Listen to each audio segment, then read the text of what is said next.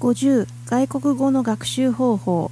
自己表現を学ぼう。新しい言語を学んでいる際自分にとって重要なあることについて自分の考えをうまく表現できた時が一つの山である。あなたはそこで達成感を得ることができる。残念なことにしばしばこの幸せな瞬間の後で舌がもつれ本当に言いたいことが言えないということが起きるのであるが楽にペラペラ喋れるようになるには時間と練習を要するのだ。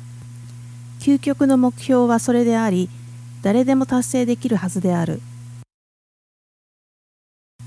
上記で説明したように新しい言語で自己表現をするためにはまず聞くこと読むことボキャブラリーを蓄積することを通してその言語を吸収しなければならない。基礎的レベルでの悠長さを達成するための勉強をしている間これらの活動は努力のおよそ4分の3を占めることになるだろう。しかし初めから表現力もついていかなければならない。発音書くこと会話がそれにあたる。これらの能力を向上させるためには常時忍耐強く意識的に努力を傾ける必要がある。